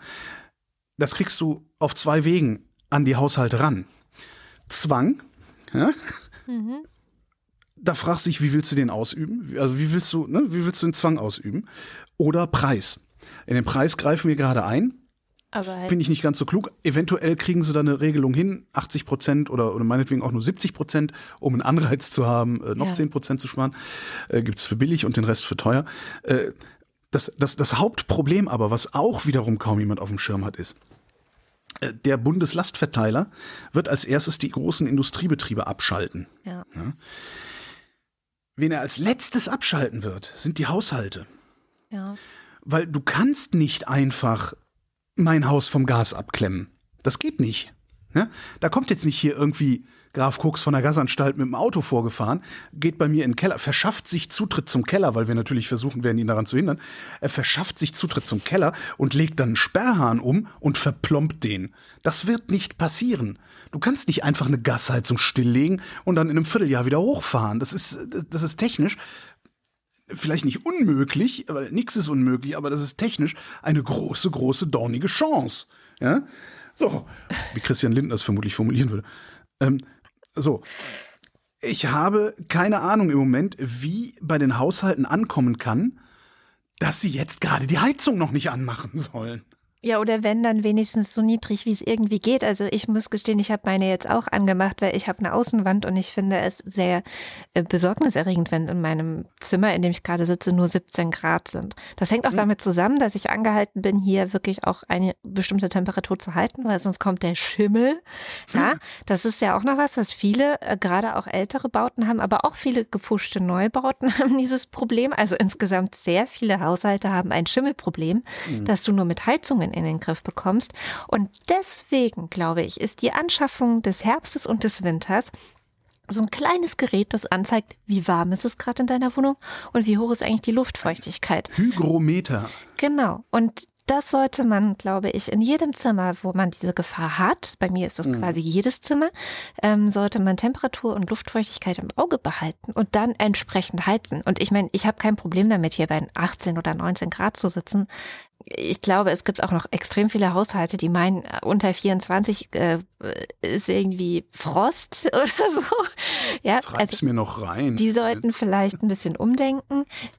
Und aber ich glaube, das ist tatsächlich etwas, was wir Medien auch äh, deutlich machen müssen, weil, wie du gerade sagtest, wenn dann die Industrie nämlich abgeschaltet wird, wir denken jetzt, das betrifft uns ja nicht. Das ist aber. Oh doch, und wie uns das betrifft. Eben. Wir sitzen dann nämlich in der warmen Bude, während draußen die, die, die, die, die Unternehmen zusperren. Ja. ja? Äh, jetzt können wir uns nochmal drüber und Jetzt können wir uns nochmal darüber unterhalten, ob das direkt Insolvenz bedeutet oder nicht. Das hat der Habeck ja neulich am, am Hals, dieses Thema. Aber das, das ist tatsächlich das Problem. Wir sitzen dann hier und denken, ach, da haben wir ja nochmal Glück gehabt. Nee, haben wir nicht. Nee. Weil im Zweifelsfall haben wir dann sehr viele Arbeitslose. Genau. Im Zweifelsfall aber auch wiederum nicht, was auch so eine Absurdität dieser Zeiten ist. Wir haben heftig Inflation, 10 Prozent sind heute gemeldet worden, höchste Inflation seit Euro-Beginn. Äh, also 10 Prozent über die gesamte Eurozone. Am besten stehen die Franzosen da mit 6, irgendwas. Ähm, wir haben eine aberwitzige Inflation. Eigentlich würde die EZB äh, hingehen und die Zinsen massiv erhöhen. Ja, also was du ja noch, hatte ich ja, glaube ich, was ich schon mal erzählt, ne? Ich sage das immer wieder. Ja. Ähm, Du hast eine sehr hohe Inflation, die willst du nicht haben. Ähm, dann geht die Zentralbank hin, erhöht die Zinsen sehr stark. Das führt dazu, dass die Investitionstätigkeit der Unternehmen abnimmt, ähm, die Leute auch weniger Geld zur Verfügung haben. Dann fragen sie weniger nach, die Unternehmen müssen weniger produzieren, schmeißen die Leute raus, das ist jetzt sehr zugespitzt, schmeißen die Leute raus, die dann nicht konsumieren können. Dadurch muss weniger produziert werden, mehr Leute werden rausgeschmissen. Das heißt, du erkaufst dir im Grunde ähm, ein, ein, ein Anhalten der Inflation oder ein Eindämmen der Inflation, äh, indem du die Wirtschaft, wie man so schön sagt, abwirkst. So, jetzt haben wir aber, und das ist ganz interessant, das ist auch, auch in, in vielen anderen Ländern in Europa ganz interessant, wir haben Vollbeschäftigung. Wir haben nicht nur Vollbeschäftigung, wir haben einen eklatanten Fachkräftemangel. Ja? Und der ist mittlerweile so groß, dass sogar ich davon abgerückt bin zu sagen, nein, nein, der Fachkräftemangel ist nur ein Mythos. Ja, weil schlechte Arbeitsbedingungen sind der Grund für Fachkräftemangel. Ja, das stimmt. Aber mittlerweile ist das so über alle Sektoren gelaufen, dass zwar jemand, der gute Arbeitsbedingungen äh, zur Verfügung stellt, seinen persönlichen Fachkräftemangel ausgleichen kann. Da gab es neulich so eine Meldung von einem Unternehmen, ich glaube aus Bayern, irgendwie so ein, so ein warte, warte, ich war, glaube ich, sogar ein Elektroinstallateur oder sowas, der einfach gesagt hat, wir arbeiten nur, also bei uns ist vier Stunden Woche fürs gleiche Geld. Zack. Ja. Ja. Alle bewerben sich da, niemand bewirbt sich irgendwo anders. Aber selbst das, du wirst das nicht ausgeglichen kriegen. Das heißt, wenn jetzt hier äh, angenommen, wir haben einen Fachkräfte, ganz einfach Blödsinnsrechnung, wir haben eine Million Fachkräftemangel im Land. Wenn jetzt 250.000 Leute entlassen werden, morgen, stehen die übermorgen einer Million freien Stellen gegenüber. Mhm. Jetzt haben wir in Deutschland das Problem, dass wir insbesondere räumlich sehr unflexibel sind. Mhm. Das heißt, diese 250.000 Leute werden nicht übermorgen einen neuen Job haben, aber überübermorgen werden die einen neuen Job haben. Das heißt, was passieren kann, ist, die EZB erhöht die Zinsen ganz krass und die Leute werden trotzdem nicht arbeitslos. Und dann bin ich mal gespannt, was passiert. Aber das hatten wir so noch nicht, ne? Bisher, nee, nicht, dass ich wüsste. Ja. Nee, nicht, dass ich wüsste. Also es ist, wir hatten Stagflation, ja. aber äh, ja, es, äh, ja, genau, das, das ist, nee, es, es, wäre dann ja noch nicht mal eine Re Rezession. Ja. Es würde, es würde sich über die Sektoren irgendwie ausgleichen und einrütteln und es könnte sein, dass nichts passiert, außer dass die Zinsen bei der EZB steigen. Also ich finde das alles total spannend gerade.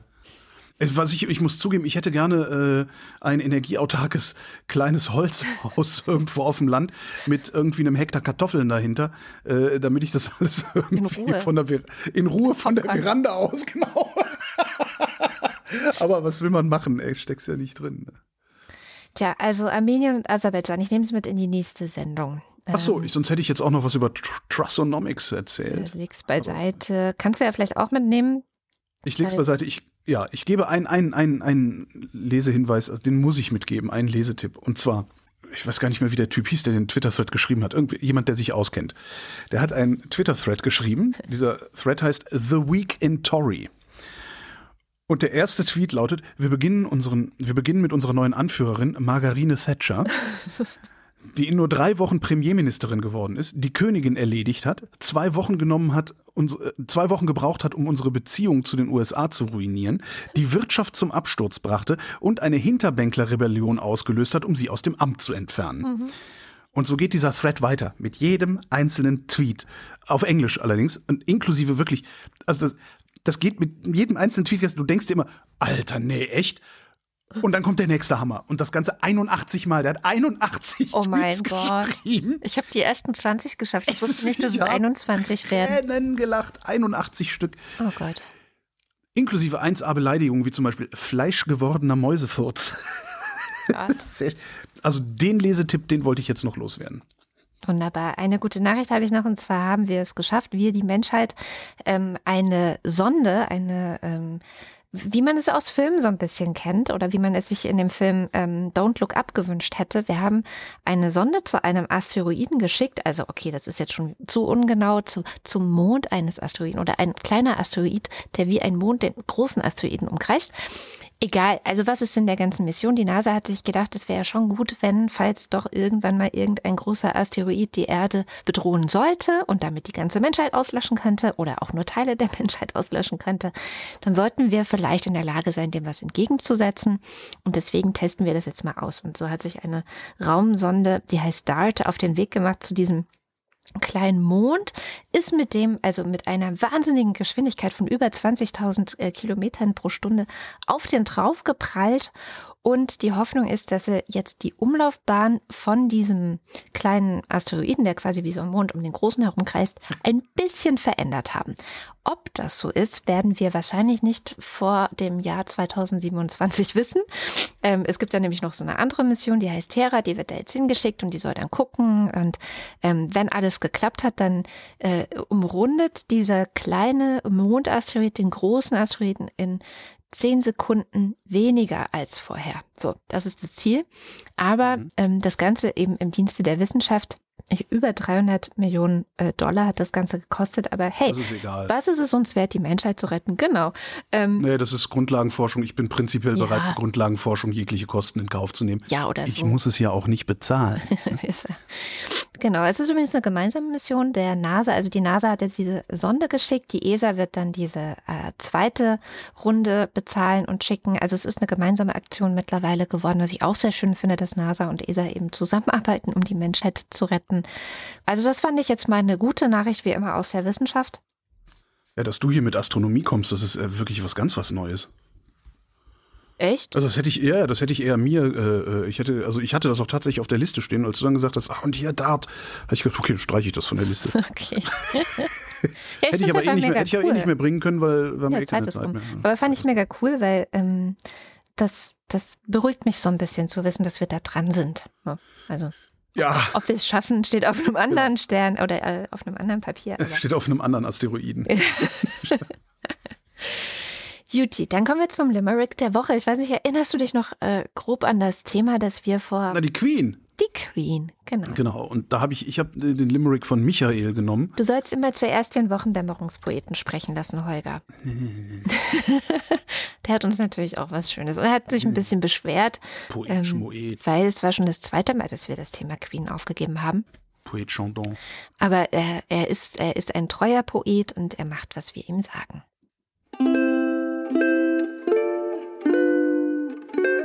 Königin Elisabeth II. Die vollständige Biografie.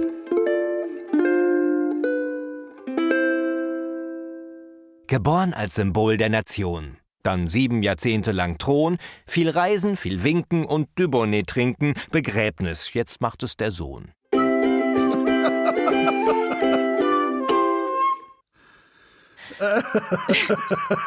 Also, gute Zusammenfassung. Kann man sich die Ja, ganzen Dokus sparen. genau. Dafür habe ich The Crown geguckt.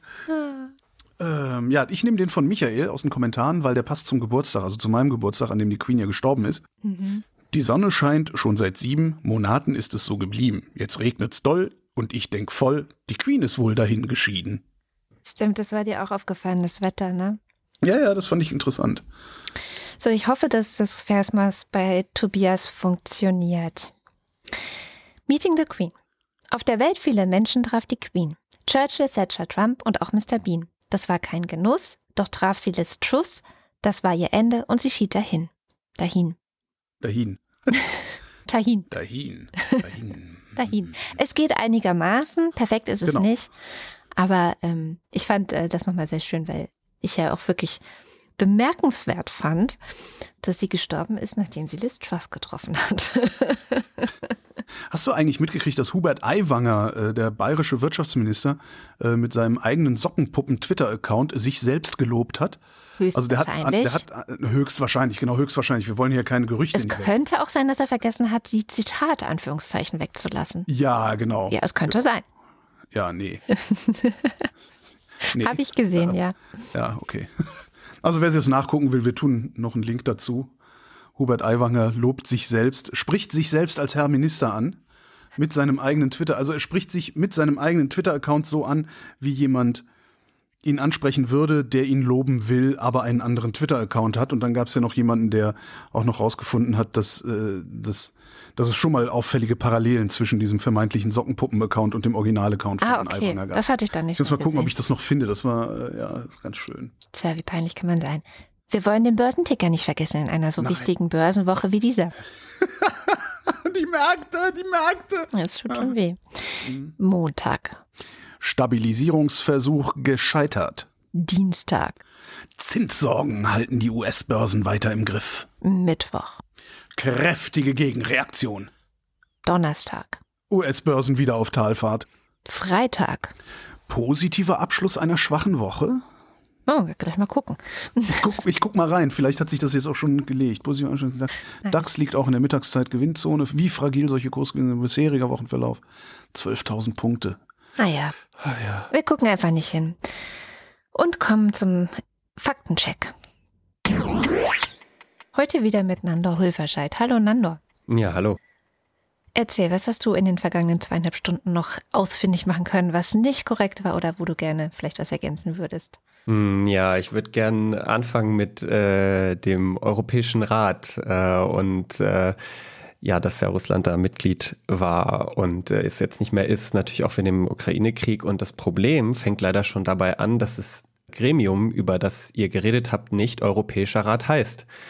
Also ah. da habt ihr euch leider doch vertan. Also im Europäischen ich Rat. Vertan. Ja, du hast dich vertan. Entschuldigung, Holger hat nichts damit zu tun. Im Europäischen Rat treffen sich die Staats- und Regierungschefs der Europäischen Union. Ich verstehe die Verwirrung, Verwirrung total, denn es gibt ja auch noch dazu den Rat der Europäischen Union, in dem sich jeweils die Fachminister treffen. Also Europäischer Rat und Ministerrat sind Organe der EU. Da war Russland also dementsprechend auch nie dabei. Es stimmt aber, dass Russland Mitglied im Europarat war. Europarat. 46 ah. Staaten gehören zum Europarat, also deutlich mehr als in der EU sind. Und infolge der Invasion der Ukraine wurde Russland am 16. März aus dem Europarat ausgeschlossen. Zum Europarat gehört übrigens auch der Europäische Gerichtshof für Menschenrechte. Und das ist jetzt super blöd für die Russen, weil die können den nicht mehr anrufen, da Russland mit dem Europarat auch die Europäische Menschenrechtskonvention verlassen hat. Es gab allerdings schon vorher in Russland ein Gesetz, das die Verbindlichkeit der Urteile dieses Gerichtshofs unterminiert hat. Also es war nicht so, dass es da vorher perfekt funktioniert hätte, leider. So viel zum Europarat.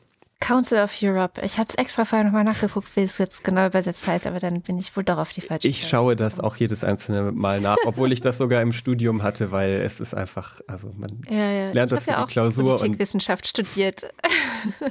Reden wir nicht drüber. Nein. Ich mache lieber weiter mit äh, Finnland. Ihr hattet erwähnt, dass sie jetzt die Grenzen für die Russen dicht gemacht haben. Das ist etwas verkürzt bei euch gewesen. Die haben Touristenvisa sozusagen jetzt ausgeschlossen. Also mit einem Touristenvisum kommt man jetzt nicht mehr rein für Familie, Arbeit, Studium darf man allerdings noch einreisen. Und wie ihr ja richtig gesagt habt, wenn man einen Asylgrund vorbringen kann, da dann kommt man sicherlich auch äh, irgendwie rein. Wobei ich mich natürlich frage bei den langen Schlangen an der Grenze und so weiter und so fort, wie bringt man denn da überhaupt einen Asylantrag vor? Was ist das Prozedere dafür? Ne? Das ist natürlich nochmal ein mhm. ganz äh, eigenes Problem. Wir bleiben noch ein bisschen bei Russland. Und zwar hast du in einem Nebensatz gesagt, 60 Prozent der Russen sagen sowas nach, dem Motto, ja, ich äh, will einfach in Ruhe gelassen werden, mir ist Politik egal. Und äh, ich habe jetzt exakt die Zahl nicht finden können. Aber es klingt ja gar nicht so falsch, wenn man sich zum Beispiel ähm, die Umfragen, die der YouTube-Kanal 1420 macht, anschaut, äh, vor allem in Moskau, aber auch in anderen Städten. Und ich habe mal bei, als Orientierungshilfe bei Levada nachgeschaut, die hatte ich auch schon mal im Faktencheck, glaube ich, erwähnt. Das ist das einzige mhm. unabhängige Meidungsforschungsinstitut in Russland, gilt auch als ausländischer Agent. Das hat zum Beispiel im Herbst 2021 die Russen gefragt, ob sie sich als Demokrat bezeichnen würden. Nur 44 Prozent haben Ja oder eher Ja gesagt. Und dann äh, ist es auch noch interessant, dass sie ja auch jetzt äh, jeden Monat äh, Umfragen zur konkret zur Invasion Russlands machen, äh, beziehungsweise zur Situation in der Ukraine, wie sie wahrscheinlich aus Selbstschutz äh, schreiben müssen, wenn sie sich mit dem Thema befassen. Dazu möchte ich erstmal äh, erwähnen, dass die Zustimmung zu Putin in Befragung Ende August noch bei 77 Prozent war und seit Beginn der Invasion deutlich mehr Russen sagen, Russland würde sich als Land in die richtige Richtung bewegen als in den Jahren vorher. Also es ist ein deutlicher äh, Sprung wirklich, das finde ich völlig absurd. Und ähm, es ist so, dass für die aktuellsten Zahlen man sich da die Seite übersetzen lassen muss. Die gibt es noch nicht offiziell auf Englisch und die sind aber auch interessant. Also seit der Invasion ist nämlich eigentlich der Anteil der Russen, die diese Ereignisse aufmerksam verfolgen, langsam immer weiter gefallen. Und jetzt im September ist er deutlich gestiegen. Erstmals gibt eine Mehrheit von 57 Prozent an, sehr besorgt über die Ereignisse zu sein und zwei Drittel befürchten eine Generalmobilmachung. Das, was ja jetzt vielleicht verdeckt eigentlich schon passiert und offiziell eben nicht. Levada hat für diese Zahlen 1600 Leute persönlich zu Hause befragt und zwar über 50 Regionen Russlands verteilt. Das ist also, glaube ich, ein guter Gesamteindruck. Die rufen da jetzt nicht irgendwie ein paar äh, Moskauer und St. Petersburger an. Aber so in, im, im Gesamt, in der Gesamtschau kann man, glaube ich, sagen, die sind da besorgt, aber weniger über den Krieg an sich als über das persönliche Risiko. Und da mhm. gibt's auch noch eine interessante Zahl zu dem Aspekt aus der August-Befragung. Da hat Levada nämlich gefragt, ob man sich in einer moralischen Verantwortung für die Zerstörung und zivile Opfer in der Ukraine sieht. Und eine Mehrheit von 60 Prozent sagte Nein. Ja. Ja, sehr gut. Das sind nochmal ein paar sehr gut kontextualisierende Zahlen, ja. Ja, ich finde, das, das hilft manchmal, wenn man ein bisschen äh, Frage, wie lange die das noch äh, machen dürfen bei Levada. Also äh, hm. echt gut, dass es die noch gibt. Dann das Thema, mit dem ich den Faktencheck heute auch schon abschließen werde. Und zwar ein kurzer Blick nochmal auf die Spritpreisbremse, wo Holger ja nochmal resümiert hat, dass die ja eigentlich Verbräuche erhöht hätte.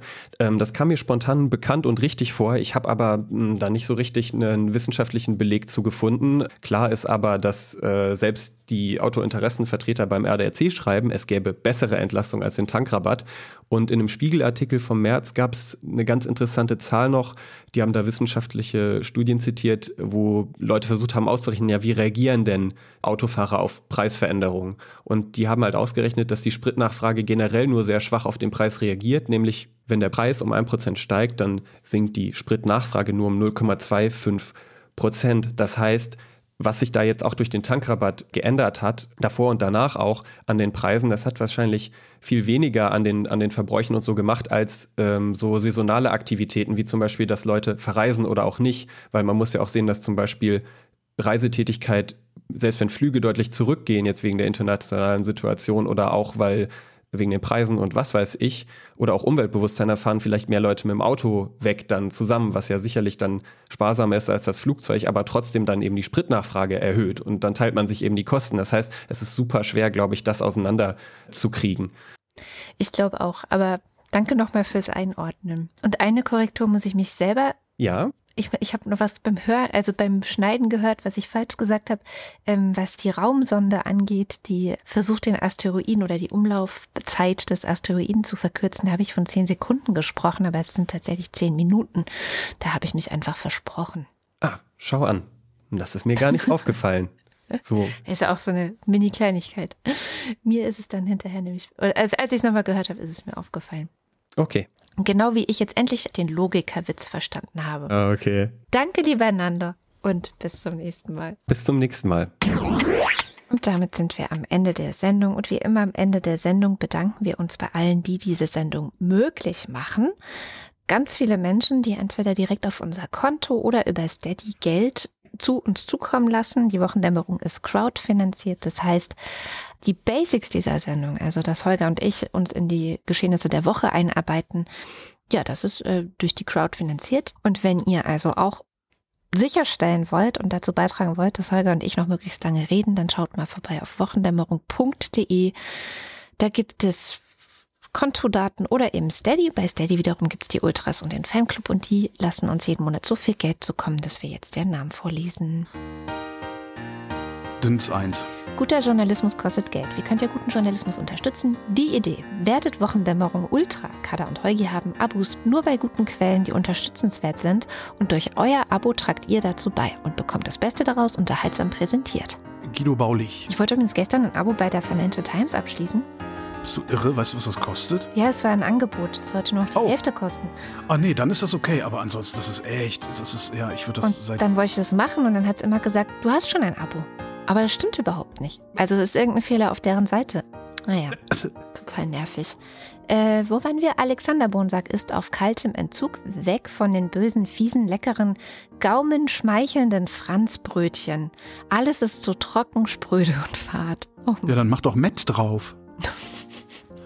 Marc Bremer. Oliver Delpi. Silke Dietz. Erik Fröhlich. Wing Commander Lord Flashards Hausmusik. God Save the Queen, She's Not a Human Being and There's No Future and England is Dreaming.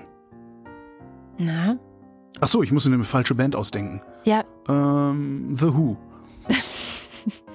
David Hasenbeck. Adrian Hauptmann. Katharina Höll. Der Jan. Matthias Johansen. Arndt J. Kästner. Oliver Krüger. Heiko Linke. Ernest Linker. Müsli, Müsli, Miam, Miam, Miam. Robert Nieholm. Rufus Platus. Nu, sagen Chris und Moni. Jörg Schickis schaut in, die Liste, in der Liste nach unten und da steht. There's hope, there's always hope. Fiete und Olaf, Thumbtype, please excuse typos and weird autoconnect. Autoconnect. Joachim Urlas. So, dann muss und so weiter. Kathi und, äh, Kathy und Johnny sind bei der Kelly Family und vermissen Angelo, Maite, Petra und den Schöpf Kelly.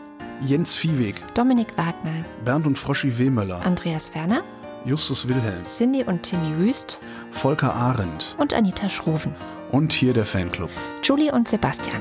Nico Abeler. Katrin Apel. Et hätt noch immer Jotje, Jange. Artikel 3 vom Culture rundgesetzt. Servus. Servus, dein Cousin. Ich finde es total cool, dass dein Cousin uns unterstützt. Anja und Jan aus Bielefeld. Ich bin immer noch nicht hundertprozentig sicher, ob er das ist. Das Servus deutet einigermaßen darauf hin. Simon Axmann. Dirk B. Johannes Bauermann. Thomas Bauer. Jan Beilicke, Florian Beisel, O. Ben, Peter Blachan, Simone Blechschmidt, Bibi Blocksberg, Boris, schöne Grüße von der Küste, wann holt ihr mich endlich hier wieder ab? Blocksberg. Habibi Blocksberg. Markus Boslett, Um teilzunehmen, brauchen Sie kein teilzunehmen. Klaus Breyer, Daniel Bruckhaus, Martin Buchka, Clemens Langhans und Christoph Henninger. Aber es ist doch wegen dem Schild. Christoph Henninger und Clemens Langhans wegen des Schildes, Gian-Andrea Konzett, Katrin Czernotzki, Cristiano del Tauscho, Boko Wadentako und so weiter. Die Bart, die. Das ist Deutsch. Genau, das heißt Die Bart, die. Ich finde es nicht so nett, dass Holger immer auf der FDP rumtrampelt. Die können doch auch nichts dafür, dass sie für die Durchsetzung von Partikularinteressen von unsozialen Kapitalisten gewählt wurden. Andreas, Interessant übrigens, ein, ähm, wo war denn das? Wo war denn, wo war denn der, der, der große Nagus? War irgendwo beim ZDF zu Gast gestern bei Margret Illner. und hat irgendwas erklärt und hat gesagt, bla bla bla bla bla und äh, redete dann so und die Grünen, die wollen ja, die, Fos die wollen ja, dass die Fossilen äh, weniger werden oder so ähnlich. Wo ich auch dachte, okay, der versteht sich noch nicht mal. Also der, der, ist, der ist so dagegen, der, die, die sind so sehr in der Opposition, obwohl sie in der Regierung sind, dass sie selbst als Bundesregierungsmitglied nicht in der Lage sind zu sagen, wir wollen aus den Fossilen raus, sondern die, die wollen aus. Das finde ich ganz interessant, da verrät er sich. Ja, voll. Es war übrigens total lustig, weil ich habe eingeschaltet und dachte, ich gucke mir das an und dann hat irgendwie gerade Christian Lindner geredet, neben ihm saß Omid Nuripur und ich dachte so, okay, interessante Kombi, gucke ich mir an und dann sagte Maybrit Inner, und bei uns ist auch Friedrich Merz und ich so, oh Gott, nein. Skip, skip, skip Intro, skip Intro. Skip. Das war mir dann zu viel, das war echt einer zu viel Schwer da. auszuhalten, der Mann, ja. Ja, aber auch in der Kombi, dann habe ich gedacht, nee, das, das schaffe ich nicht, das schaffe ich nicht. Andreas Dietzel, Ich möchte doch einfach nur hier sitzen. Nico Erfurt, Claude Fankhauser, Matthias Flader, Oliver Förster, der Fossibär, Olli Frank. der Freibierfried, Markus und Julia freuen sich über jede neue Folge. Andreas Freund, Marcella Frick, Mariana Friedrich, Mareike Geib. Jens Georg, Also, der heißt Jörn Arne Göttich. Christian Gott, Gottinger, Oder, oder Georg Jens, ganz wie Sie wollen. The Bärbel Grothaus. Miriam und David grüßen Samson, Sally der Pinguin grüßt alle, die Sie kennen. Ricardo Watter, Und Simon Hegler. Silke Hartmann. Der Schommi hat endlich mal seine Adresse eingetragen und freut sich auf eine Postkarte. Hat er noch keine gekriegt oder hat er einfach nur vergessen, das da auszutragen? Ich habe diese Woche welche verschickt. Ah ja. Der Alexander Hauser. Jan Heck. Sven Hennen. Ne, Der Sven. Katharina, ich möchte einfach nur hier sitzen. Herbst. Ralf Herbst. Tobias Herbst. Nils und Hilke. Benjamin Hupp.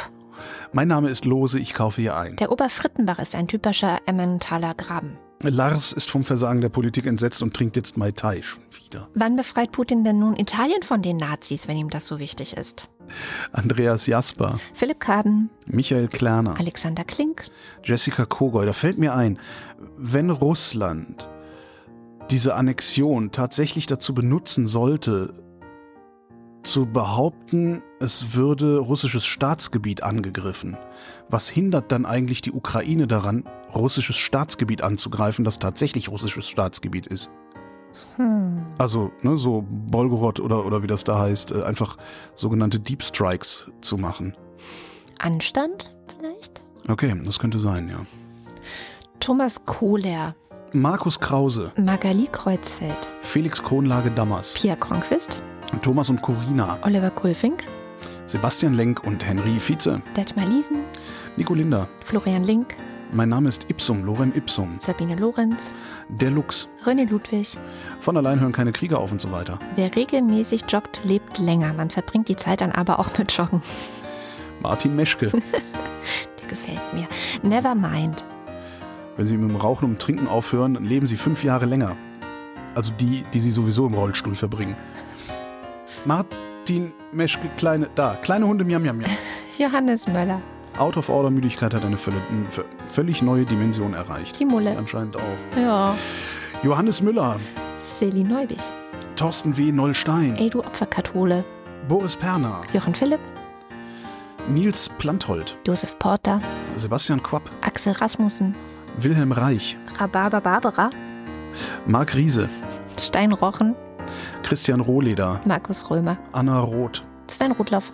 Kommen drei Logiker in eine Kneipe, sagt der Wirt, na, nehmt ihr alle ein Bier? Sagt der erste Logiker, keine Ahnung. Der zweite, weiß ich nicht. Der dritte, ganz offensichtlich ja. Den verstehe ich nicht. Tja, Du verstehst ihn. Logik für Dummies, kann ich dir mal ausleihen. Okay. Jürgen Schäfer, 5-Euro-Schein-Referendum. Christian Schluck, Christian Schmidt, Susan Schulze, Elias Seichter. Tim Seitz, Hallo, ich bin Troy McClure. Sie kennen mich vielleicht aus dem Abspann der Wochendämmerung oder aus dem Zug irgendwo in Ungarn. Chip, Chip und Chap und so weiter. Theresa Sievert. Abracadabra, Hokus, Krokus, Luxus, Locus, Sim, Salami, Bim. Ich denke jetzt die ganze Zeit über den Logikerwitz nach. Ich bilde mir ein, den zu verstehen und schaffe es aber nicht, während wir die Namen vorlesen, äh, mir auszudenken, wie ich den am besten erklären kann. Aber das ist ganz interessant. Birgit Sobich, Der Kopf ist nicht zum Nicken, sondern zum Denken da. Marie Stahn, Christian Steffen, Blasenstein, Karo und Ferdi Stein, Pizzastein, Pommes Stein, Sabine Stein, Thomas Stein, Urinstein, Yogi Löw verabschiedet Rutz und so weiter Stein, Philipp äh, liebt es mit seiner Theresa die Wochendämmerung zu lauschen, Steinkopf, Holger Steinmetz, Suse und Martin Stöckert, Claudia Taschow, 19, Moritz Timm, Mr. Tipp. Hans freut sich über die Existenz von Andrea und der Wochendämmerung, und Anna und Gregor sind hocherfreut, denn sie spielen jetzt jeden Freitagabend Bridge mit Priscilla und Gwyneth Molesworth und hören dabei die Wochendämmerung. Kathi und Joni, Martin Unterlechner, Jan van Finkenreue, Jannik Völker, Michael Völksen, Stefan Wald, Andreas Waschk, Martin Wittmann, Jenny Wiegand, Tobias Wirth. Christoph Ziesecke, Meine Blindheit gibt mir wieder und den fröhlich dunklen Sinn. Nimmer sang ich Freudgelieder, seit ich deine Stimme bin. Zukunft hast du mir gegeben, doch du nahmst den Augenblick, nahmst der Stunde fröhlich Leben. Nimm dein Falschgeschenk zurück. Ha, ist das von Wir sind Helden? Nicht immer war ich schon so alt, das machten erst die Jahre. Die Stirne wuchs mit dem Verstand im Laufe meiner Haare. Fürs Töchterchen, du hast die Rechnung ohne das Milchmädchen gemacht. Dexter TC. Für euren Shop, was haltet ihr von Wochendämmerungs-, Fahrrad-, Sattel-, Regenschutz, Überziehern? Gute Idee eigentlich. Vielen herzlichen Dank. Ach so, ja, von, von mir auch. Und das war die Wochendämmerung vom 30. September 2022. Wir danken für die Aufmerksamkeit. Tschüss.